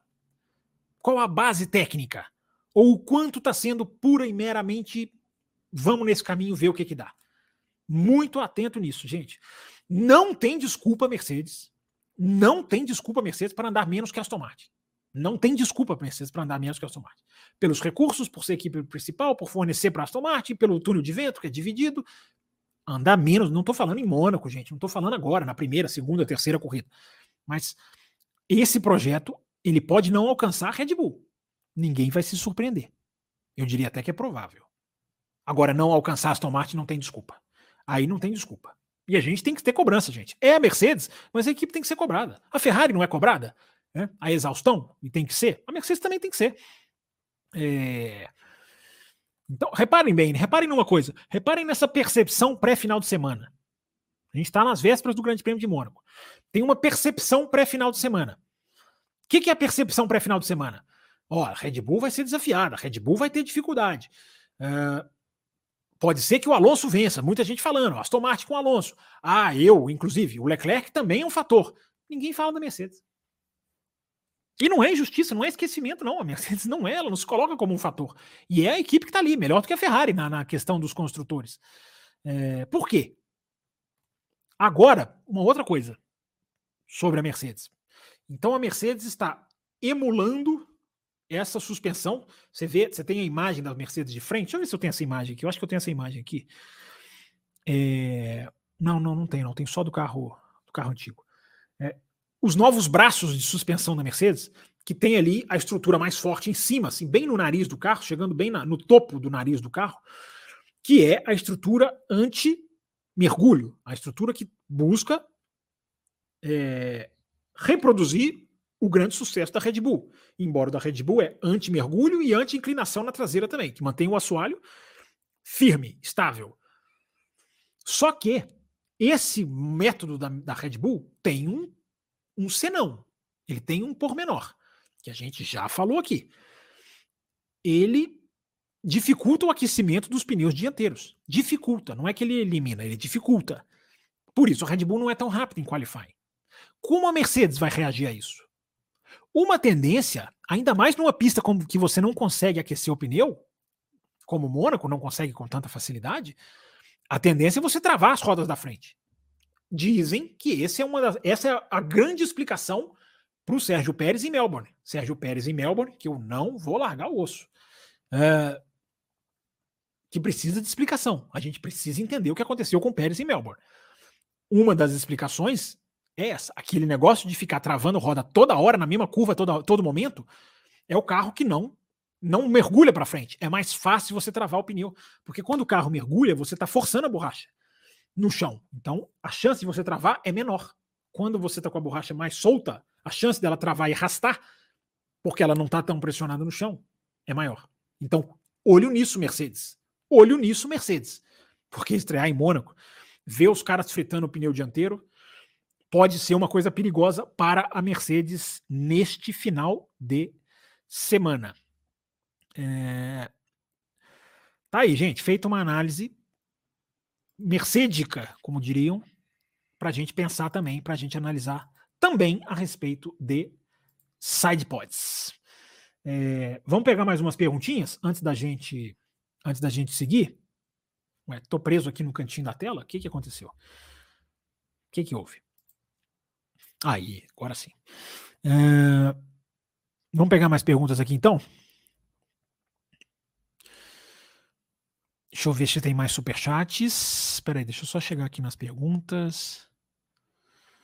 A Thaís Gomes está aqui, ó, assistiu a corrida de Mônaco 2008, que a Fórmula 1 liberou.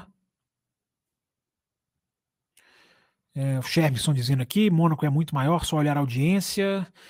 É, eu não estou falando de Brasil, Shermisson. Se, se você está falando da, da, da comparação 500 milhas com Mônaco, eu não estou falando de Brasil, estou falando de mundo. É... No Brasil, nem mencionei. Pode ser que seja como você está dizendo aí. Acredito até que seja. Uh... Deixa eu ver se tem mais superchat aqui, gente. É... Tem um do Carlos Eduardo Ferreira aqui. Ó. Tinha pulado este, mandando novamente. Ainda sobre as bandeiras, isso pode interferir até nas estratégias de paradas em Mônaco? Pode decidir a corrida? Ah, depende, depende. Pode, porque se ela acontecer no, se ela acontecer num momento ali de troca, num momento de estratégia, é, pode. Pode, pode ser que elas decidam, mas depende ali de, de ser sincronizadamente no momento ali, né, de, de parada de boxe. É, agora, Carlos, não tô vendo essa pergunta sua não, cara. Tô voltando todos os superchats aqui. Não, não, não vi esse outro esse superchat que você disse que eu pulei, não. É, mas enfim, tá aqui, tá respondida. Estão to, lidos todos os superchats. Pix aqui, gente, eu não vi nenhuma, nenhuma mensagem com a inscrição Pix. É, então eu vou seguir aqui na hora que eu ver, claro, eu puxo aqui. É, o Bruno Black tá aqui, ó, diz aqui, resfriado, mas estou aqui. Melhoras, Bruno Black. Tem um resfriado pegando muita gente aí, o Raposo. Foi acometido também, por isso não gravou a edição aqui com a gente. Mas espero que já esteja melhor. É, Schumacher Bernold é um exemplo? Culta Bernold, você quer dizer, né, Maia? É, se você está falando de Mônaco. 118 assistindo, 178 likes, isso há quase uma hora atrás, pouquinho, hein? espero que tenha melhorado. É... O Kleber Barros diz aqui, gente falando que a Red Bull está com suspensão ativa, que a Mercedes está entrando, não, aí, aí é gente que está querendo especular. Não, não, é isso aí, como você mesmo disse aqui, Kleber, não dá bola para esse povo não. É, muito boa qualidade da imagem, obrigado. O Leonardo Vasconcelos, a Aston está investido, Aston está investido pesado para ser campeão. Até que ponto você acha que o Stroll vai manter o filho? Porque para ser campeão de construtores tem que ter dois pilotos pontuando bem. É, cara, você mandou essa mensagem aqui tem uma hora, né? Exatamente uma hora atrás, quase. E eu acabei, acho que, abordando isso, né? Falei dessa questão dos pontos. Sim, Leonardo Lira, exatamente isso. Exatamente isso. É, você está certíssimo. Drácula chegando aqui. É, a Mel especulando aqui qual é a minha bebida, nunca revelo. A meta de 20 a gente já bateu, Lucas. Inclusive você já mandou, né? Eu estou lendo as mensagens lá de trás, gente. Eu estou voltando para tentar atender vocês aqui o máximo possível. É... Aqui, ó, do Tuareg, que mandou Pix. Você acha que, que houve pouco interesse da FIA em investigar a suposta batida proposital do Pérez em Mônaco 22 e a declaração do, declaração do Sainz, dizendo se tratar de um fato mais comum que o público imagina? É, perfeito, Tuareg. É, existe um protocolo da FIA que eu discordo, que é assim: a FIA só investiga situações esportivas se alguém protestar. Então a FIA ela não toma iniciativa, o que para mim é erradíssimo, erradíssimo. Né? Porque a FIA toma uma postura muito cômoda. Ah, se ninguém protestar, eu não investigo. E ninguém protestou, Tuareg. Ninguém protestou. Ninguém quis protestar. Tinha a questão do limite de orçamento, eu vi chefes de equipe dizendo ah, vai ser ruim para a imagem da Fórmula 1. O Verstappen já era campeão, ia ser campeão mesmo, ia mudar o resultado do campeonato. Ninguém protestou, ficou por isso mesmo. Agora, eu, eu concordo plenamente com você. Eu acho que aquilo ali deveria ter sido mais investigado. Mais investigado. Deveria ter. É porque aí a, a FIA quis, com o escândalo do limite de orçamento, a FIA não quis somar mais um. Mas não é assim que se faz, gente. Né? Tá erradíssimo. Né? Eu, cada vez que eu vejo, eu estou mais convencido. Já repliquei isso lá no Twitter o ano passado. Enfim, é, você não vê o Pérez contra-esterçando para salvar o carro. O barulho que eu tinha colocado no meu Twitter um ano atrás, o barulho do carro, ele acelera muito antes do que os outros. É... Aquilo ali não poderia ter ficado como ficou, né? Porque isso é grave, cara. O Sainz foi lá e bateu nele, né? É, o Sainz foi lá e bateu nele. Então, ninguém se machucou, foi uma batida. Mas isso não se faz, né? Isso não pode acontecer, é impune. É, a Fórmula 1 tá, tá, meio que naturalizando isso em Mônaco, né, Tuareg? Mas meio que naturalizando isso, né, cara? Não pode, cara, não pode. Isso aí tinha que ter sido. Isso aí tinha que ser levado, doa quem doer. Não interessa se o escândalo tá, já manchou a imagem, se a Red Bull tá mais feia na fita, mais bonita na fita, se o Pérez vai ser vice-campeão, não interessa. Tinha que ter investigado. Aquilo ali foi varrido para debaixo do tapete. E acho que, como, como, como imprensa, eu acho que isso não deve ser, não deve ser corroborado. Tem que ser cobrado. É, o NKH, que está sempre aqui também mandando umas mensagens. Penso que a prova para Aston Martin será depois do reajuste do turno de vento. É, uma boa questão. Ver o quão bom a equipe técnica realmente é de lidar em se manter no pelotão da frente com corte de recursos. Exatamente. A gente já vai ter esse ano, muito bem colocado, o, o NKH. Muito bem colocado. A gente já vai ter esse ano uma prova de uma equipe que vai perder uma vantagem. Como ela vai lidar com isso? É... O, o Pedra da Fiche Diz aqui que é fã, vai escutar no Spotify. Obrigado, Pedro. Obrigado por reconhecer aqui o nosso trabalho, por acompanhar aqui o nosso trabalho com a gente. Muito obrigado. A gente está né, entrando numa fase muito boa aqui no café, batendo metas. Estamos num invicto de metas já tem umas três semanas. Pessoal participando, a gente criando lives extras, pessoal interagindo, mandando coisas para a gente, né, acrescentando na discussão, tendo uma discussão de bom nível, perguntas de ótimo nível. Então é isso, né? Isso aí, é muito legal, é muito, muito bacana. O brasileiro que mandou pergunta no Pix, ele coloca aqui, ó, uma postura muito importante nisso é a questão do motor também. É, não ser cliente já é uma grande mudança de mentalidade. É, exatamente, exatamente. É, eu até fico pensando, né, Brasileiro, se e se a Honda não, não, fechasse? Vamos supor que a Honda fica ali, não, não sei se a gente quer, vamos enrolar mais um pouco. Se não tem esse motor, né? A mentalidade, a gente já estaria, a gente estaria dizendo que a Aston Martin tem a mentalidade de equipe cliente, né? Então essa questão da mentalidade é, é meio é meio complexa, né? Porque tudo bem, a oportunidade se apresentou, eles foram lá pegar, mostraram o que querem, tá certo, como você diz. Mas se o negócio não fecha, a mentalidade seria a mesma, né? Ou não. Ou não fecha porque não tinha mentalidade. Ela sempre chega atrasada, mas ela chega, isso é o que importa. Larissa Nobre, apoiadora do café. É... O Aislan Pacheco diz aqui: com a fábrica e o túnel de vento novos, Aston Martin certamente dará um grande salto. Certamente eu não digo, viu, Aislan? Certamente não é. A, a, a Alpine também tem fábricas modernas, túnel de vento, já foi campeã, know-how, e não vai, não vira, né? Então é, é a questão do comentário é essa, não tem nada garantido. Aston Martin, ela junta os ingredientes de equipe grande, o que é ótimo. Agora, se esses ingredientes, ao serem mexidos na panela, vão render uma boa, digamos assim, um bom, um bom prato, eu não garanto. Mas o, o Aslan garantiu aqui. É, cada um tem a sua visão. É, vamos ver aqui mais perguntas que a gente pega. É,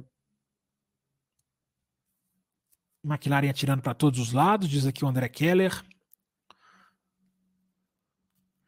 A Larissa Nóbrega. A gente tem né, quase homônimos aqui entre os nossos ouvintes. A situação da Aston pode ser comparada à da Red Bull, quando entrou. Ninguém dava nada. Contratou gente boa, virou grande, sempre se mantendo no top 3 desde que ganhou. Espero que aconteça o mesmo com a Aston.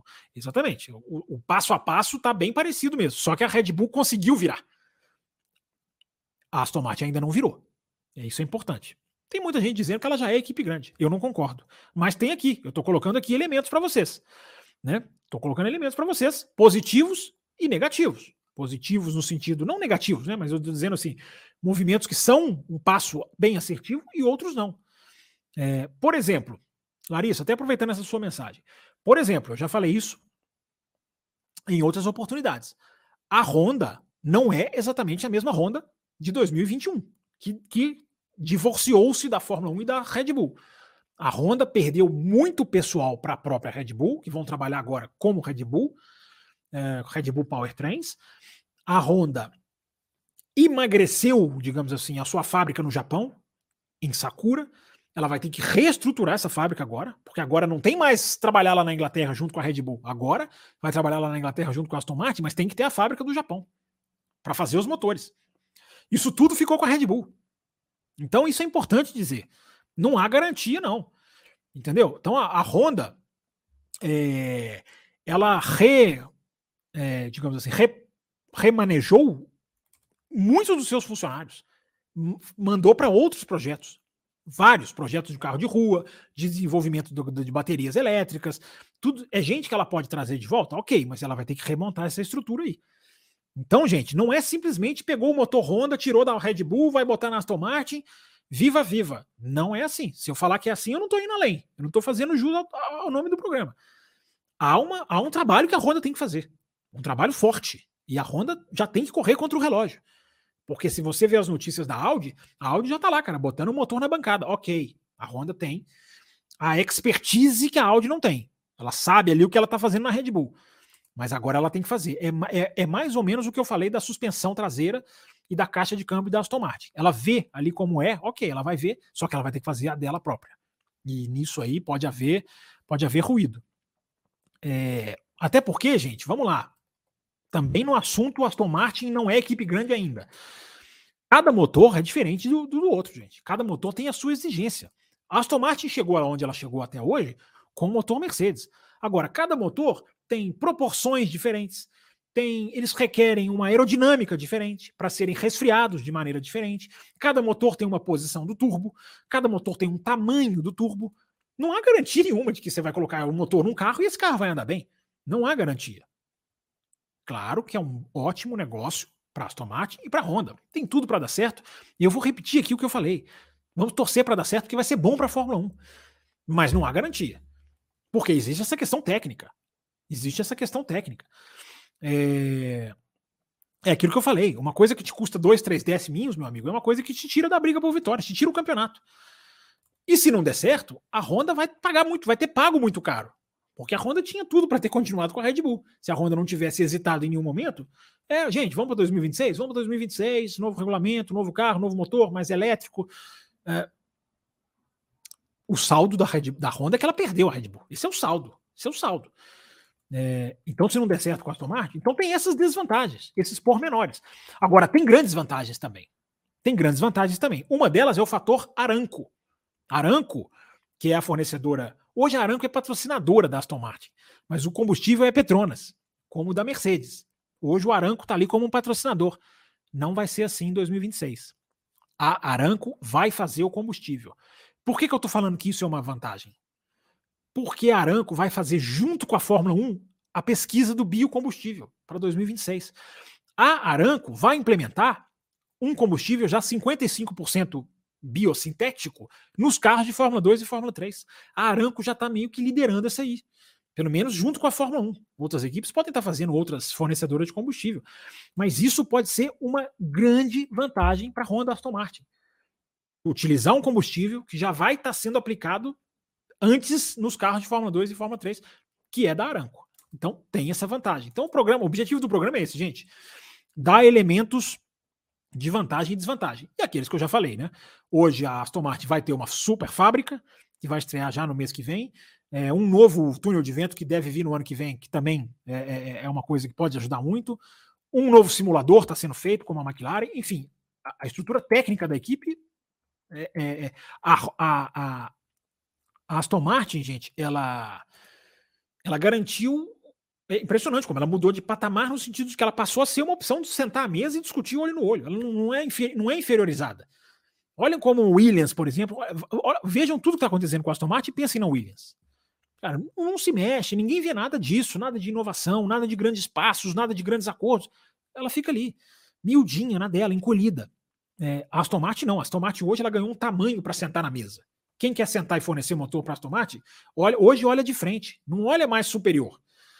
Então, a, a outra vantagem, dei desvantagens, estou dando agora vantagens. A integração chassi-motor.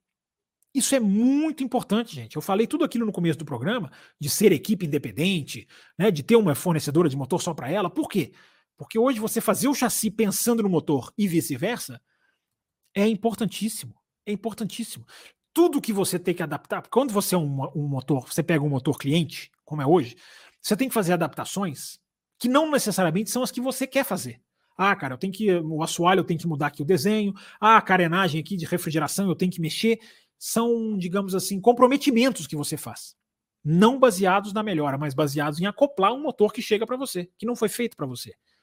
Quando você é a equipe principal de uma fornecedora de motor, tudo que você muda é por performance. Ah, eu vou mudar isso aqui porque isso aqui vai ser melhor. Porque eu cheguei à conclusão, eu e ele, a Honda e a Aston, ou a Aston e a Honda, independente do sentido da, da, da, do pensamento, cada um que for mudar uma coisa, muda para ter performance.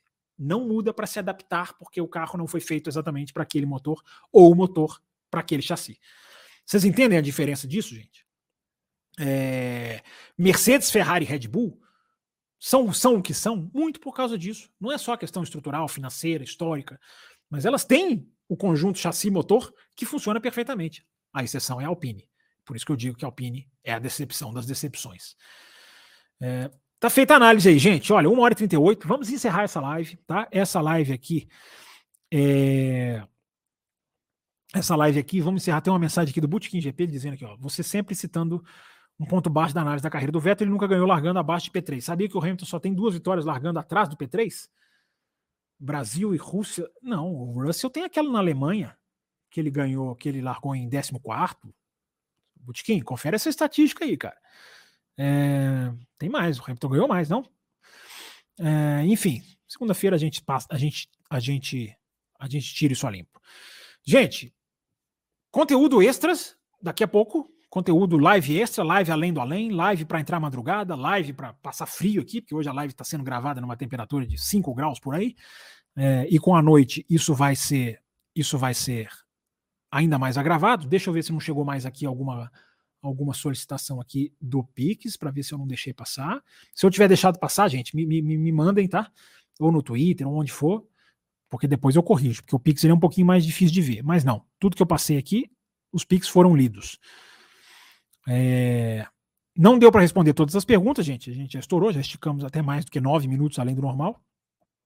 É, pessoal cumprimentando, quem está chegando daqui a pouquinho no canal entra a live extra para a gente bater mais um papinho aqui. Deixa o seu like, é, a Will corrige aqui, são seis vitórias. É, deixa o seu like.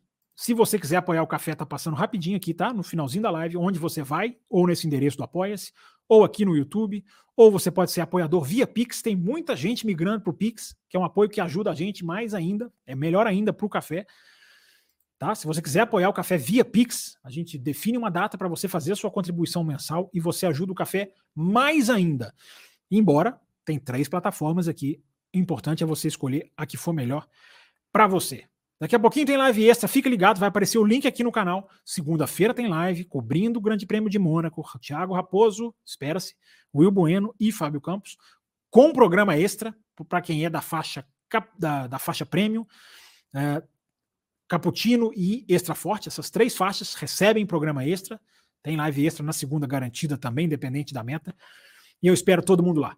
Valeu, galera, e até daqui a pouco com mais live, mais conteúdo para a galera da madrugada.